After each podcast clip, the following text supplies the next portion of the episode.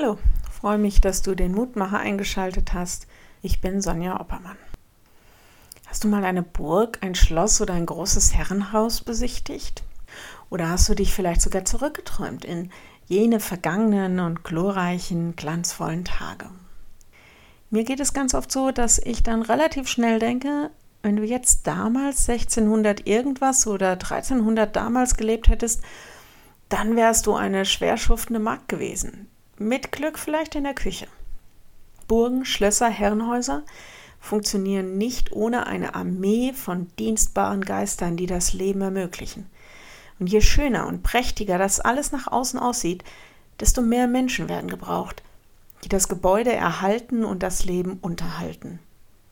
Ich glaube, mit Gemeinde ist das auch so.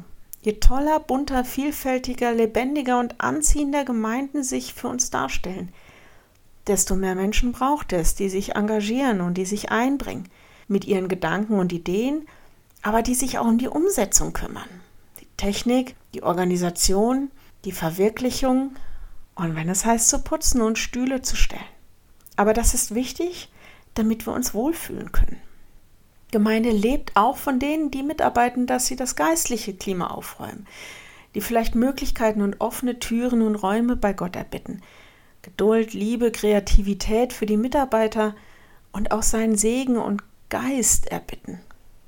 Losung für heute. David sprach zu Salomo: Gott der Herr wird die Hand nicht abziehen und dich nicht verlassen, bis du jedes Werk für den Dienst im Hause des Herrn vollendet hast. 1. Chronik 28, 20.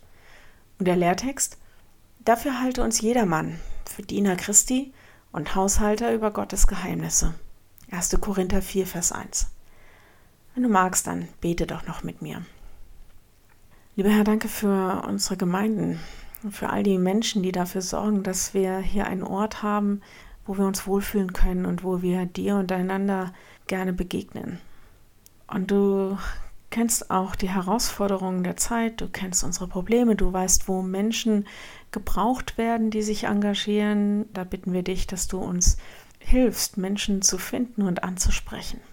Und du weißt auch, wo wir uns als Gemeinden, auch durch uns als Menschen selbst blockieren.